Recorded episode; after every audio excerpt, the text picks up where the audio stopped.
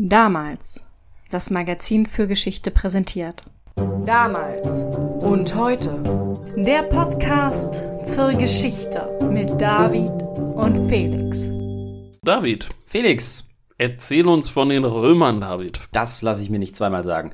Es geht heute eigentlich hauptsächlich um Kaiser Hadrian, also um die römische Kaiserzeit, aber anfangen werde ich mit Cicero, der den unaufhaltsamen Anbruch der Kaiserzeit ja bekanntlich mit seinem Leben bezahlt hat. Wir starten heute also mal wieder in den letzten Stunden der Römischen Republik. Dort halten wir uns ja häufiger auf. Wieder mal ein Fest für alle Lateinschüler. Ja.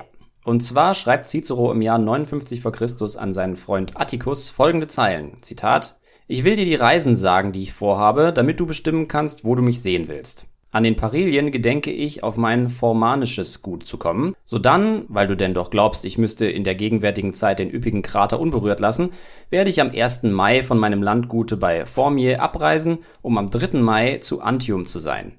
Denn die Spiele zu Antium dauern vom 4. bis zum 6. Mai. Meine Tulia wünscht sie zu sehen. Von da gedenke ich mich auf mein tusculanisches Landgut zu begeben, darauf nach Apinum und bis auf den 1. Junius nach Rom.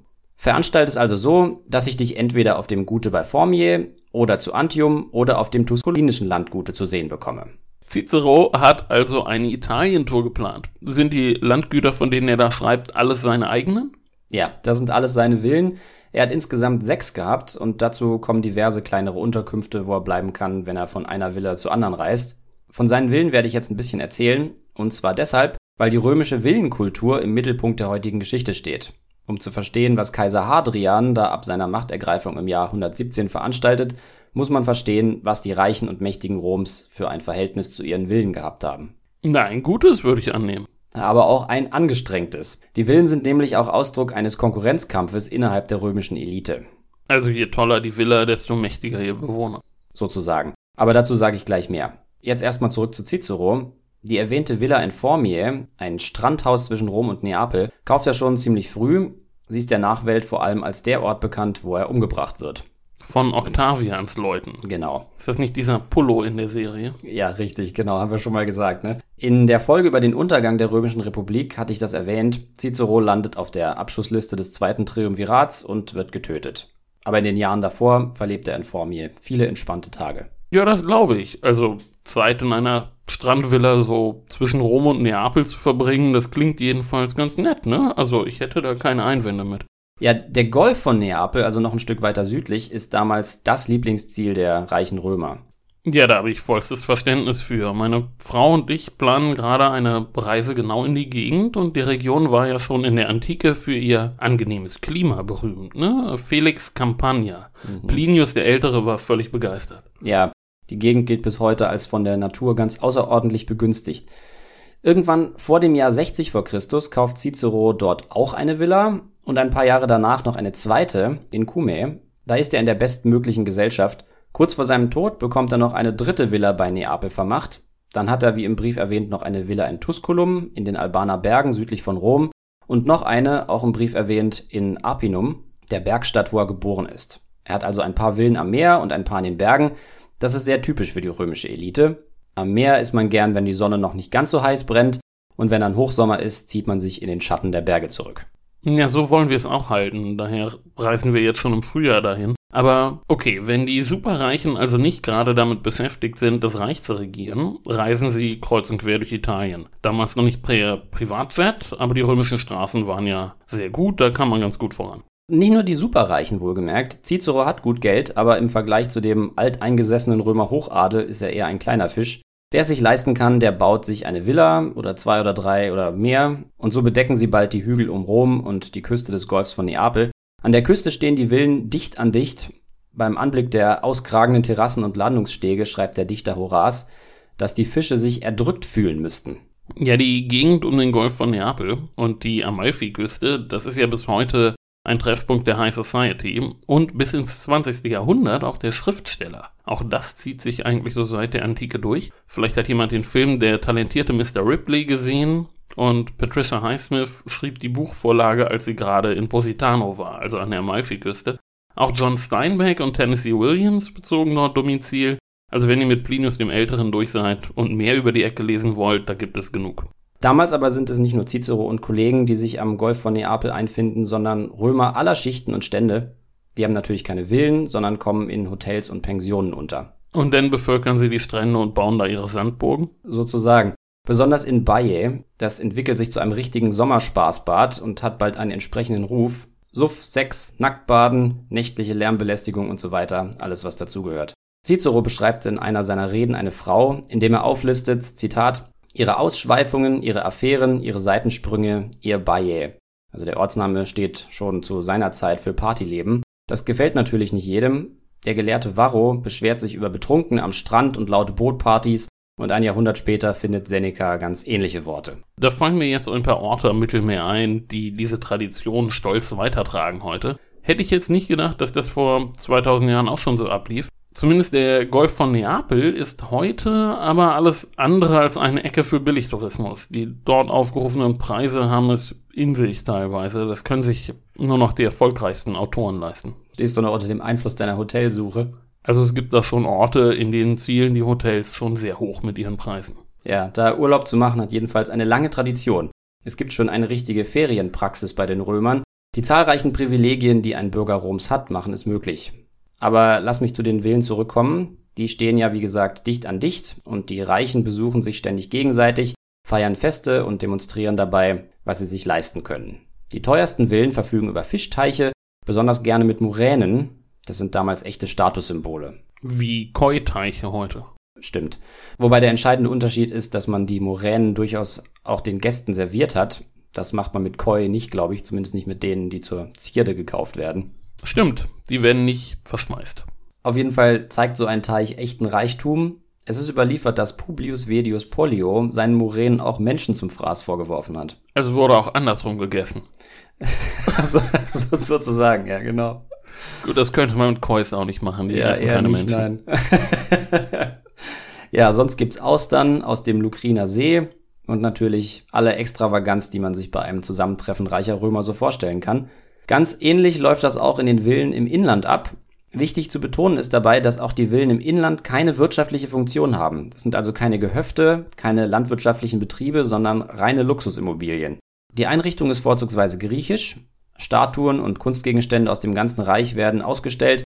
Dabei spielt die Qualität des einzelnen Kunstwerks gar keine so große Rolle. Auch ein künstlerisches Programm für die Kunstsammlung gibt es selten. Hauptsache, es sieht beeindruckend aus. Also es wird einfach nur rumgeprotzt. Das ist, wie wir ja schon festgestellt haben, auch ein zeitloses Konzept. Da kann man sich jeden geschmacklosen Scheiß hinstellen. Ja, das stimmt. Aber in Rom ist das schon ein spezielles Thema. Es gibt dort nämlich eine lange Tradition der Luxuskritik. Nee, auch das ist wiederum ein zeitloses Konzept, nicht? Also jüngst erleben wir das jetzt in der neuen Variante. Dieser Tage wird den Superreichen denn der CO2-Verbrauch ihrer Jets und Yachten vorgerechnet. Aber Luxuskritik an sich, das kommt ja immer mal wieder in Mode. In der Antike, im Mittelalter und in der Neuzeit, da gibt es immer wieder Phasen, in denen das angesagt ist. Ja, völlig richtig. In Rom selbst gibt es jedenfalls zumindest theoretisch gewisse moralische Anforderungen an die Mitglieder der Eliten, besonders an die, die Ämter innehaben. Naja, klar, die stehen ja auch besonders im Blickpunkt des öffentlichen Auges. Mhm. Außerhalb Roms, da wo die Villen stehen, ist man aber sozusagen vor den wachsamen Blicken der Republik sicher. Da gelten andere Regeln. Also da kann man denn die Luxuskritik ausblenden und ruhigen Gewissens auf den Putz hauen? Also solche Orte gibt's ja immer noch. Hm, da können die reichen Römer auf den Putz hauen, aber letztlich müssen sie es auch. In Rom selbst kann man letztlich nur durch den Einsatz für die Republik, also durch die Übernahme von Ämtern, Prestige gewinnen. Alle anderen Möglichkeiten der Selbstdarstellung und Machtdemonstration haben innerhalb der Stadtgrenzen eigentlich keinen Platz. Und da kommt die Aufteilung der römischen Welt in zwei Sphären zum Einsatz. Die Sphäre des Negotium und die Sphäre des Otium. Heißt, die Sphäre der Arbeit und des Staatsdienstes in Rom auf der einen Seite und die Sphäre der Muße außerhalb Roms auf der anderen Seite. Das heißt natürlich erstmal, in Rom wird gearbeitet und in den Bergen und am Strand wird entspannt. Aber so einfach ist es eben nicht, weil diese Sphäre der Entspannung und der Bootpartys der römischen Elite eben viele Möglichkeiten eröffnet, die eigene Macht und den eigenen Reichtum fortzuführen. Das heißt, die Entspannung ist inszeniert und der Strandurlaub ist harter Konkurrenzkampf. Das ist wie bei Instagram heute, nicht? Also es geht ja nicht darum, dass man irgendwo an einer blauen Lagune die Seele baumeln lässt, sondern dass durch gekonnte Inszenierung der Eindruck erweckt wird, dass man super entspannter Dude ist. Also work hard, play hard, sagt man, glaube ich. Ne? Exakt. Im Idealfall ist es damals sicher eine Mischung aus beidem. Der Urlaub in der Villa ist auch Urlaub, aber eben nicht nur. Der Luxus ist natürlich zum Genuss da, dient aber eben auch der Selbstdarstellung.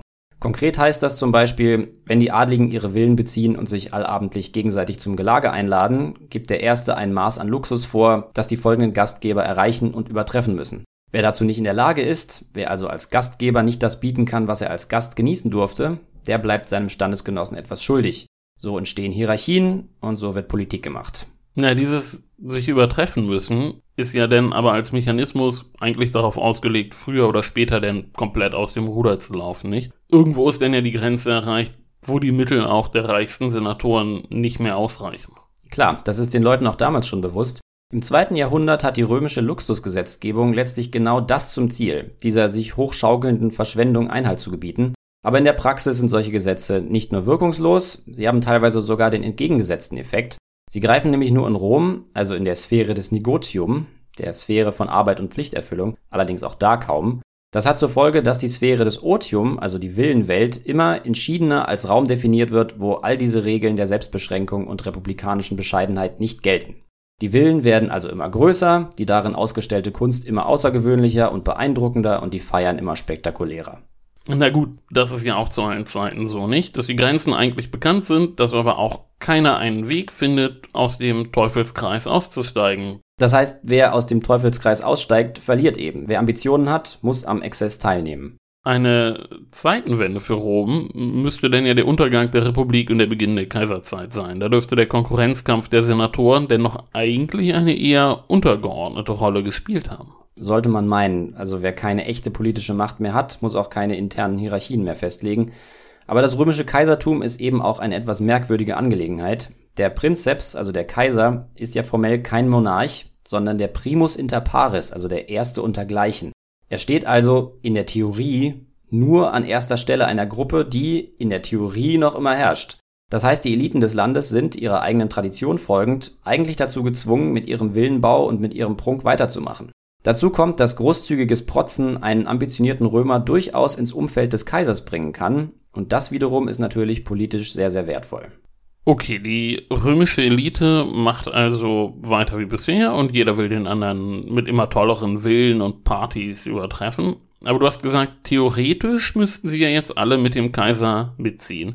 Wie läuft das denn in der Praxis ab? Weil in der Praxis dürfte der Kaiser ja wohl die Messlatte immer etwas höher gelegt haben. Oder musste man zwar hoch zielen, aber dann doch vermeiden, den Kaiser zu übertrumpfen? Wie war das, David? Ja, also Augustus ist als erster Prinzeps noch sehr vorsichtig, aber schon sein Nachfolger Tiberius lässt die Villa Jovis bauen und residiert dort in der letzten Phase seiner Herrschaft sogar. Die Villa Jovis kommt auch in der übernächsten Folge nochmal vor, da wird es nämlich unter anderem auch um Tiberius gehen. Die Villa Jovis ist 7000 Quadratmeter groß, wahrscheinlich achtstöckig und wird von Plinius als Arx, also als Burg bezeichnet. Ja, hört sich recht bombastisch an. Ne? Ja, ist bombastisch. Und die anderen Bauherren müssen mitziehen. Die Villen, die ab jetzt gebaut werden, fallen also immer monumentaler aus. Alle versuchen, den vom Kaiser vorgegebenen Ausmaßen nahe zu kommen, aber das ist natürlich so gut wie unmöglich. Naja, der Kaiser kann ja auch auf ganz andere Mengen an Ressourcen zurückgreifen. Ja, eben. Aber die Bauherren haben jetzt ein neues Ziel. Jeder hat jetzt nicht mehr nur die Konkurrenz vor Augen, sondern auch das kaiserliche Ideal, dem man so nah wie möglich kommen muss. Es wird also weiter alles größer, toller, teurer. Und je mehr Kapital in diesen architektonischen Wettstreit fließt, desto wichtiger ist es natürlich auch, ihn so gut wie möglich für die eigenen Zwecke zu nutzen. Na, was ist schlimmer als die Mega-Villa, die nicht von der ganzen Welt zur Kenntnis genommen wird? Richtig. Entsprechend entsteht die Villendichtung, also Gedichte, in denen die Vorzüge der jeweiligen Villa und die Errungenschaften ihres Erbauers gerühmt werden. Eine Villa, die an einem Fluss gebaut wird, ist dem Fluss überlegen. Eine Villa, die auf einem Berg gebaut wird, ist dem Berg überlegen. Die Villenlandschaft, die Gartenlandschaft ist der unberührten Natur überlegen und der Hausherr als Schöpfer der Villa sogar mythologischen Helden. Wer eine Villa baut, unterwirft sich die Natur, zähmt die Elemente, arbeitet Hand in Hand mit den Göttern und nimmt letztlich die Rolle des ordnungsstiftenden Herrschers ein. Ich hatte im Halbsatz schon erwähnt in deiner Yellowstone-Folge, dass das in dieser wilden Dichtung sehr typisch war. Gab ja auch zu Yellowstone jemanden, der zu ähnlichen literarischen Mitteln gegriffen hat. Der Vergleich sozusagen mit allen wunderbaren Orten auf der Erde und dann immer rauszukehren, wie der Ort, den man jetzt gerade beschreibt, sei es die römische Villa oder der Yellowstone Park, doch dem allen überlegen ist. Wobei sich das Naturverständnis ja im 19. Jahrhundert dann doch etwas gewandelt hatte. Also die Zähmung der Natur war nicht mehr das alleinige Ideal, wie wir das jetzt noch bei den Römern erlebt haben. Ja, genau. Ja, also wird auch literarisch jetzt so richtig auf den Putz gehauen, aber unterm Strich wird doch da Herrschaft und Macht stilisiert, wo in Wirklichkeit nur noch der Kaiser sagt, wo es lang geht. Ja. Es ist zwar zu allen Tagen des Römischen Reichs so gewesen, dass der Bau von Straßen, Aquädukten, Häfen, Kanälen und so weiter als Unterwerfung der Natur oder zumindest als Zähmung der Natur begriffen worden ist. Gebaut haben ja meistens Soldaten, die haben also nicht nur fremde Völker unterworfen, sondern auch Flüsse, Wälder und Berge. Aber im Villenbau gibt es diese faktischen Eroberungen natürlich nicht. Da wird ja kein Reich aufgebaut, sondern ein Landhaus. Nichtsdestotrotz wird der Villenbau so dargestellt, als wäre er ein Zeichen erfolgreicher Herrschaft. Letztlich geht es doch bei all dem nur darum, dem Kaiser jetzt aufzufallen und auf die Weise an der Herrschaft über das Reich beteiligt zu werden. Sozusagen. Der Kaiser kann natürlich auch griechische Gelehrte und lokale Herrscher an seiner Regierung beteiligen, aber für die römische Elite ist der Villenbau eine großartige Methode, in die Nähe des Kaisers zu kommen. Und wenn man erstmal da ist, lässt er einen vielleicht auch Politik machen. Eine tolle Villa zu bauen ist also eher der erste Schritt auf dem Weg und noch nicht der Sieg. Klar. Und wer es mal geschafft hat, an der Verwaltung des Reichs beteiligt zu werden, der muss natürlich dann auf dem Gebiet etwas leisten. Und wer das nicht tut, verschwindet dann auch wieder aus dem Umfeld des Kaisers, will er hin oder her. Aber deshalb verliert das Villenleben nicht in dem Moment seine Bedeutung, in dem der Hausherr politische Macht übertragen bekommt, Immer größere und aufwendigere Villen zu bauen, ist nämlich auch ein Zeichen, dass man ganz oben angekommen ist. Und das machen in der Kaiserzeit entsprechend auch zunehmend Angehörige des Ritterstandes oder Freigelassene. Na klar, ein schlauer Kaiser stützt sich ja auch auf Neureiche und nicht nur auf das alte Geld, nicht? Aber was machen denn die Kaiser jetzt eigentlich? Müssen die auch ständig neue Villen bauen, um zu zeigen, dass ihre Macht unverändert groß ist? Also keiner übertrifft die Bauten der Kaiser, aber, und das ist wichtig, es wird von den Kaisern erwartet, dass sie Modestia wahren, also Bescheidenheit und Zurücknahme, wenn sie ihre Macht und ihren Reichtum präsentieren. Nee? Also inwiefern jetzt? Das ganze System ist doch auf Protz aufgebaut. Ja, der Grund ist das Primus inter pares Konzept. Also nominell ist der Kaiser, wie gesagt, nur der Erste untergleichen. Dass er weit mehr ist als das, weiß jeder, aber es ist Konsens, dass die Realität nicht zu deutlich zutage treten darf. Die Tatsache, dass Rom keine Republik mehr ist, soll also nicht so deutlich gezeigt werden. Heute erinnert mich vieles an so manche moderne Oligarchie. Der Kaiser soll nun also keine persischen Paläste bauen. Er muss immer noch einer der anderen sein. Also natürlich muss er schon ein bisschen besser sein. Sozusagen. Die Kaiser sind also auch im Villenbau immer eine Nasenlänge oder auch ein paar mehr voraus, aber sie dürfen nicht außer Sichtweite geraten. Verstehe. Damit komme ich jetzt allerdings zu Kaiser Hadrian und der Villa Hadriana. Hadrian kommt im Jahr 117 an die Macht. Er hat eine steile Karriere unter seinem Vorgänger Trajan hinter sich und wohl früh ein Fable für Architektur. Der antike Historiker Cassius Dio liefert eine Anekdote über Hadrian und Kaiser Trajans Chefbaumeister Apollodor von Damaskus. Hadrian hat wohl versucht, seine eigenen architektonischen Visionen umzusetzen und gerät darüber mit Apollodor aneinander. Hadrian ist nämlich ein Fan großer Kuppelbauten und Apollodor soll zu ihm gesagt haben, verschwinde und male deine Kürbisse, denn von dem hier verstehst du nichts. Oh je. Cassius Dio schreibt weiter, dass Hadrian, als er dann Kaiser geworden ist, Apollodor erst verbannt und später sogar hinrichten lässt, als Rache für diese Herablassung. Aber das gilt in der Forschung als eher unwahrscheinlich. Wir haben in Sachen Hadrian leider ein Quellenproblem. Alle, die über ihn schreiben, tun das mit relativ großem zeitlichem Abstand und so muss man vieles mit Vorsicht genießen. Das gilt auch für seine Villa. Das alte Problem, was wir haben. Ne? Genau. Sicher ist, dass Hadrian im ganzen Reich als Bauherr in Erscheinung getreten ist und dass sein beeindruckendstes Projekt drei Stunden zu Pferde östlich von Rom entstanden ist. Die Bauarbeiten beginnen mit seiner Machtergreifung und sie sind sogar ein Stück über seinen Tod hinaus fortgesetzt worden.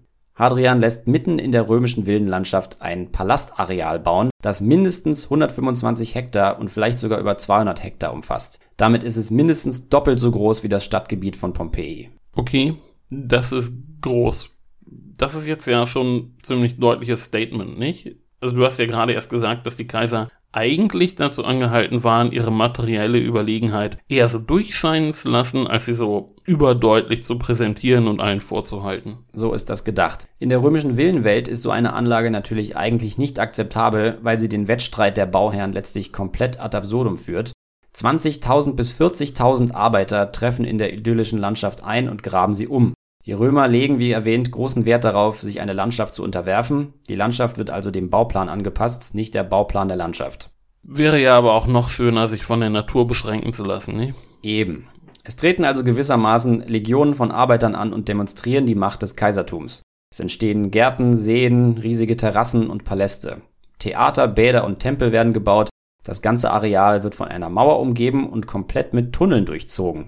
Alle Arbeiten, die nicht in den Gärten oder im repräsentativen Teil der Anlage stattfinden, werden nämlich vor den Augen des Kaisers und seiner Gäste versteckt, indem sie unter die Erde verbannt werden. Unterirdisch verlaufen also nicht nur ein paar enge Stollen, sondern hohe, breite Gewölbe, in denen Fuhrwerke fahren und entladen werden können und in denen alle möglichen Arbeiten stattfinden.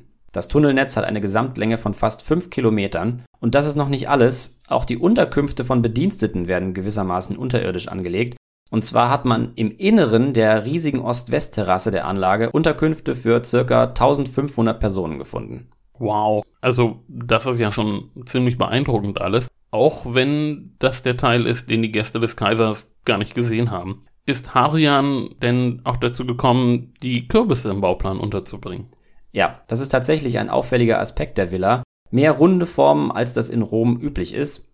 Und zwar kann man bei diesen Konstruktionen teilweise parthische Vorbilder vermuten, die sogenannten Ivane, das sind halboffene Gewölbe. Es wird auf jeden Fall viel architektonisch experimentiert in der Villa, nur gibt es leider keine zeitgenössischen Berichte von Gästen über die Villa, was bedeutet, dass es die Überreste der Paläste teilweise nicht mal erlauben, Aussagen darüber zu treffen, welches Gebäude welchen Zweck gehabt haben könnte. Der ebenfalls runde Inselpavillon ist ein gutes Beispiel dafür. Den hat man lange Teatro Maritimo genannt, eigentlich ohne jede Grundlage darin ein Theater zu erkennen. Die archäologischen Arbeiten sind nebenbei bemerkt noch lange nicht abgeschlossen, ungefähr ein Drittel des Gebietes ist immer noch weitgehend unerforscht. Naja, ist ja auch ziemlich groß, nicht? Da ist man eine Weile dabei. So ist es. Dabei findet man natürlich Statuen, die damals für die Villa angefertigt worden sind. In diesem Bereich macht Hadrian übrigens etwas ganz anders als die römischen Villenbauer. Er sammelt nicht im ganzen Imperium Statuen, sondern er lässt alle Statuen extra für die Villa neu anfertigen. Und zwar teilweise Originale und teilweise Kopien bekannter griechischer Werke. Außerdem lässt er von sich und seiner Frau Statuen und Büsten aufstellen, nicht aber von seinen Ahnen und anderen wichtigen Römern. Unter anderem daran kann man auch erkennen, wie wichtig der Aspekt der Selbstdarstellung in dieser Villa gewesen ist. Soll heißen, wie sehr die Rolle des Kaisers als einzigem zentralen Bezugspunkt des ganzen Systems hervorgehoben worden ist. Ja, wenig überraschend. Wer sowas baut, der ist auf Wirkung aus. Genau. Die vorhin angesprochenen Quellen späterer Zeit legen zwar nahe, dass Hadrian einen Rückzugsort für sich gebaut hat, eine fantastische Neverland Ranch, in der er während der letzten Jahre seiner Herrschaft verschwinden konnte, aber das ist sicher eine Konstruktion. Hadrian macht mit seiner Villa genau das, was Generationen von Römern vor ihm gemacht haben, nur eben viel, viel größer. Er will Gäste beeindrucken und ihnen seine Herrschaftsordnung vor Augen führen. Für Hadrian ist eine Sache nämlich wichtiger als für alle anderen Kaiser vor ihm, die Idee, dass die Herrschaft des Reiches nicht in Rom ist, sondern da, wo der Kaiser ist. Hadrian ist nämlich für seine besondere Angewohnheit bekannt, ausgedehnte Reisen zu unternehmen. Über die Hälfte seiner Herrschaft verbringt er auf Reisen. Na klar, wenn er selten in Rom war, dann musste er ja auch Sorge tragen, dass niemand vergisst, wer die Befehle gibt. Ja, exakt. Wenn er nun aber so viel gereist ist und dennoch noch so viel Zeit in seiner Mega-Villa verbracht hat, dann war er ja eher selten in der Stadt Rom. Ja, so darf man annehmen. Und dabei können die Staatsgeschäfte selbstverständlich nicht ruhen. Wenn ein Kaiser reist, hat er natürlich immer alles mit dabei. Das ist ein enormes logistisches Unterfangen, wie du dir vorstellen kannst. So ist es ja auch zu allen Zeiten gewesen. Na klar, wenn der Hof reist, dann reist immer eine kleine Stadt mit. Eben. Und damit nicht nur an den jeweiligen Zielorten, sondern auch unterwegs für den angemessenen Luxus gesorgt ist, werden die ausgefallensten Sachen durch das Reich kutschiert. Ich finde besonders die Brettspielkutsche von Kaiser Claudius großartig, eine eigens fürs Zocken eingerichtete Reisekutsche. Aber was natürlich nicht mitkommt, ist der gesamte römische Hochadel. Ja, der passt da nicht so gut ins Handgepäck. Es wäre auch kaum ein Ort für einen solchen Ansturm geballter Prominenz gerüstet gewesen. Wo sollte man die denn alle unterbringen? Ich kenne schöne Berichte aus dem späteren Mittelalter, wenn irgendwo ein politisches Treffen war und es nicht ausreichend angemessene Unterkünfte gegeben hat, um die jeweils ihrem Stand entsprechend unterzubringen. Ja, entsprechend ist gerade ein vielreisender Kaiser, der Hadrian nun mal ist, daran gewöhnt, sich mit einem Stab aus lokalen Eliten, Gelehrten und so weiter zu umgeben, die mit ihm das Reich letztlich regieren. Und wenn er in Italien ist, handhabt er das wohl ganz ähnlich. Das heißt, er hat in seiner Villa ein stetig wechselndes Personal aus Beratern, mit deren Hilfe er Entscheidungen treffen kann. Wenn er nicht auf Reisen oder in der Villa ist, sondern tatsächlich mal in Rom, macht er sehr deutlich, dass er nicht im Kreise des alten Senatorenadels regieren will, er zollt dem Senat zwar Respekt, indem er an den Sitzungen teilnimmt, aber bei diesem symbolischen Akt bleibt es. Nach den offiziellen Geschäften verschwindet er so schnell es geht in seiner Sänfte und entzieht sich den Senatoren. Der einzige Weg, ein Stückchen Macht abzubekommen, ist es also, in der Umgebung des Kaisers zu sein. Und diese Umgebung ist eben meistens nicht Rom, sondern entweder eine illustre Reisegesellschaft oder die Villa Hadriana. Wir erwähnen ja immer wieder im Podcast, es ist immer sehr wichtig, wer zu wem gehen muss. Jetzt muss also jeder Stadtrömer erstmal die Pferde anspannen und sich raus nach Hadrians Palastanlage kutschieren lassen. Und dann kriegt er da zu einem Überfluss auch noch diese Wahnsinnsvilla vorgeführt. Ja, klarer kann man die Hierarchie gar nicht festlegen. Wie Hadrian in der Villa gelebt hat, kann man leider schon wegen der miesen Quellenlage nur vermuten. Es ist nicht einmal klar, wie gut das Konzept dieser Herrschaft von der Villa aus überhaupt funktioniert hat. Auch wer besonders großen Einfluss auf seine Politik gehabt haben könnte, ist sehr schwer zu sagen. Auf eine Personalie muss ich aber zu sprechen kommen, weil sie mit einem Gebäude zusammenhängt, das derzeit als das jüngste Gebäude der Anlage gilt, das Antinoäon. Und zwar geht es um Antinoos, ein junger Mann aus Bithynien am Schwarzen Meer, Teil der heutigen Türkei. Er ist damals ein Günstling Hadrians, eventuell auch sein Liebhaber. Er begleitet Hadrian auf seinen Reisen, so auch bei einer Fahrt auf dem Nil. Bei dieser Fahrt geht er über Bord und ertrinkt. Hadrian ruft daraufhin den Antinoos-Kult ins Leben, lässt dem Toten also göttliche Verehrung zuteilwerden. Was ihn genau zu dieser Kultgründung bewegt hat oder was genau er damit bezweckt hat, ist unklar. Auf jeden Fall entsteht eine Antinoos-Kultstätte scheinbar auch in der Villa Hadriana. Fertiggestellt wird dieses Antinoeon erst nach Hadrians Tod. Die Arbeiten an der Palastanlage gehen denn also nach seinem Tod weiter setzen denn Hadrians Nachfolger diese Praxis fort, wenn nicht immer, denn doch wenigstens hin und wieder von der Villa aus zu regieren? Nein, nach dem jetzigen Kenntnisstand ist damit Schluss. Das Antinoeon ist als solches übrigens 2007 identifiziert worden. Ich hatte erwähnt, dass die Bearbeitung des Themas noch nicht abgeschlossen ist. Was Hadrians Nachfolge betrifft, die setzen wieder andere Prioritäten. Die Zukunft der Villa nach dem Tod Hadrians ist eher düster. Sie bleibt zwei Jahrhunderte erhalten, aber sie ist nicht mehr Mittelpunkt, sondern Peripherie. Interessanterweise setzen sich auch die architektonischen Experimente, die die Villa so besonders machen, nirgendwo im Reich fort. Haben die nachfolgenden Kaiser keine Lust auf die Kürbisse? Es sieht ganz danach aus. Hadrian ist es nicht gelungen, da etwas anzustoßen, wenn das denn sein Ziel gewesen ist. Er drückt Rom architektonisch übrigens trotzdem seinen Stempel auf, und zwar mit seinem Mausoleum, das später zur Festung umgebaut wird und schließlich von Papst Gregor seinen noch heute gebräuchlichen Namen bekommt. Engelsburg. Na, die muss man natürlich kennen, direkt am Tiber. Eines der Wahrzeichen Roms bis heute. Aber die Villa kennt man heutzutage nicht unbedingt. Fängt sie denn bald an zu verfallen? Das Aus für die Villa kommt endgültig mit der Verlegung der Hauptstadt nach Byzantion, das Kaiser Konstantin jetzt Konstantinopel nennt. 330 ist das. Die Stadt ist jetzt also plötzlich Kaiserstadt und braucht dringend Prunk.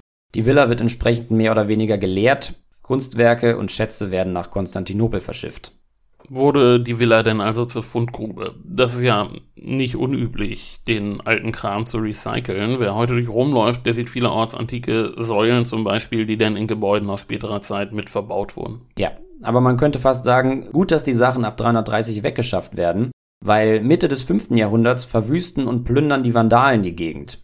Die Ruinen der verfallenden Villa sind jetzt wirklich nur noch Zeugen des römischen Niedergangs Mitte des 6. Jahrhunderts bekriegen sich die Ostgoten unter Totila mit den Oströmern unter Kaiser Justinian. Die Ostgoten nutzen die Villa Hadriana als Heerlager. Sie werden dann schließlich von den Oströmern geschlagen und auch die nutzen die Villa als Heerlager. War zu dem Zeitpunkt wahrscheinlich kaum noch zu erkennen, was da mal gestanden hat. Dazu trägt dann auch das Bistum Tivoli bei. Tivoli ist nämlich eine aufstrebende Größe in der ehemaligen Villengegend und die Bischöfe nutzen die Villa Hadriana, genau wie die anderen alten Villen in der Gegend auch, als Steinbruch. So werden die Paläste Stück für Stück abgetragen und irgendwann kann man wirklich nicht mehr erkennen, was da einmal gestanden hat. Die Menschen im Mittelalter denken, dass das, was von der Villa Hadriana übrig ist, wohl mal eine Stadt gewesen sein muss.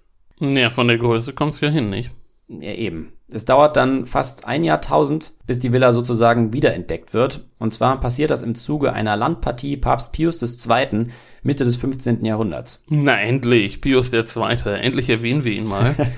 Enea Silvio Piccolomini mit bürgerlichem Namen, ein großer Humanist und Freund der Antike und ein sehr fleißiger Autor. Wer wie ich auf das 15. Jahrhundert spezialisiert ist, der kommt ohne die zahlreichen schriftlichen Zeugnisse von Pius II. eigentlich nicht besonders weit. Pius besucht mit seinem Gefolge auch das Kloster Santa Caterina auf dem Monte Sant'Angelo. Von dort oben hat man einen ausgezeichneten Blick über die antiken Ruinen, die hier, wie natürlich auch an vielen anderen Orten, ganz selbstverständlicher Teil der mittelalterlichen Landschaft sind. Und man kann auch die Überreste einer riesigen Anlage erkennen.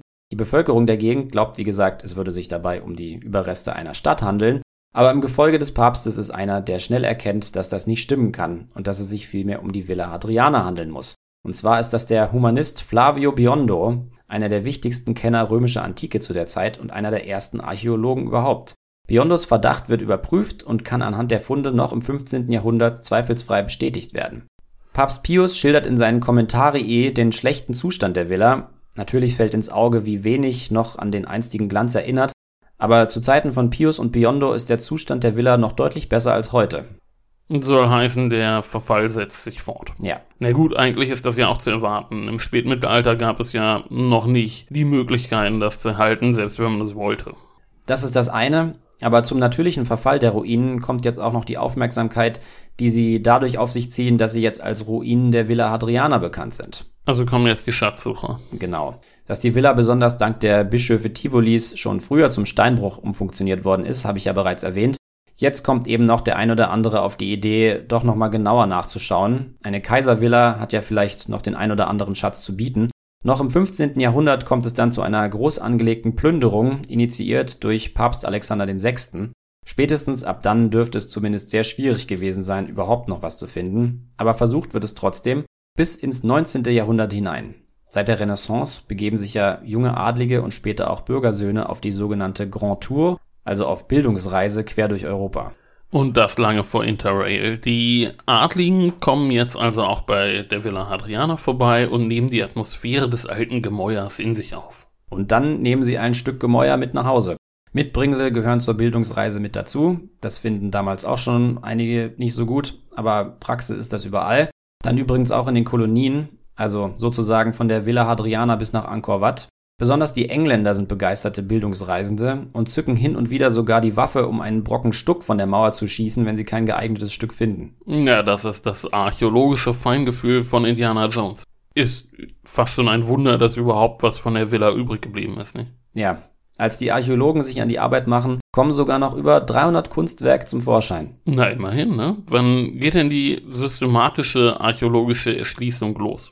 Ende des 19. Jahrhunderts geht das Land in den Besitz des Königreichs Italien über und damit kann es losgehen. Mit den Plünderungen ist Schluss und die Wissenschaftler dürfen sich an die Arbeit machen und die ist ja wie gesagt bis heute nicht abgeschlossen. Und das ist auch schon unser Übergang zu unserem Gespräch mit Herrn Bergmann heute. Wir sind jetzt nämlich im Italien des 19. Jahrhunderts angekommen und im neuen Damalsheft wird es um die katholische Kirche im 19. Jahrhundert gehen und da wird auch das Königreich Italien noch vorkommen. Und auch ein Papst namens Pius taucht wieder auf. Genau. Hören wir mal zu, was Herr Bergmann zu sagen hat. Hallo Herr Bergmann, worum geht's im neuen Heft von damals? Unser Thema ist die katholische Kirche und ihr erbitterter Kampf, den sie im 19. Jahrhundert gegen die Moderne führte. Was muss man sich darunter vorstellen?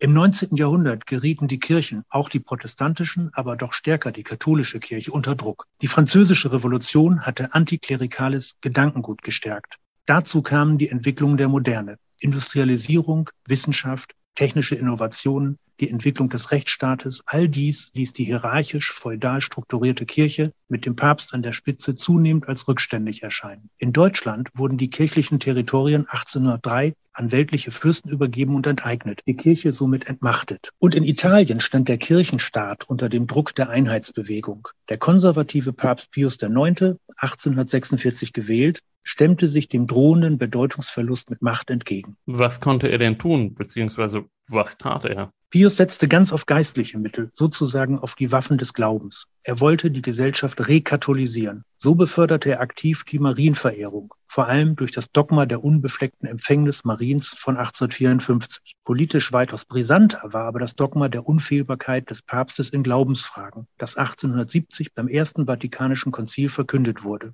Im Klartext bedeutete dies, wenn der Papst ewig gültige Wahrheiten setzte, dann standen diese über den Errungenschaften der Geschichte schränkten also letztlich auch die Gestaltungsmacht der modernen Staaten ein. Diese verstanden sehr wohl, was das Dogma bedeutete. Und sie gingen zum Gegenangriff über. In Deutschland war dies der Kulturkampf Bismarcks, mit dem er der Kirche und damit allen Katholiken die Grenzen ihres Einflusses aufzeigen wollte. Wie ging es aus? In aller Kürze durchwachsen. Aber es heißt nicht, dass es harmlos war. Da wurde nicht gerade mit Samtanschuhen gearbeitet. Zeitweise saßen fast 2000 katholische Geistliche im Gefängnis. Ausführlich dazu wie immer im Heft.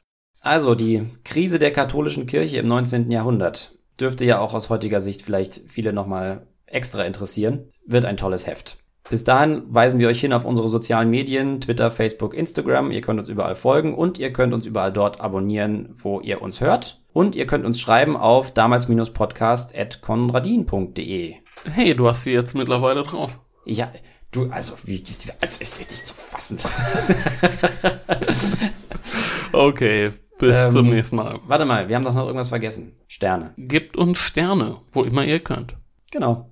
Das war's, glaube ich. Macht's gut, bleibt gesund. Ähm, Ciao. ciao.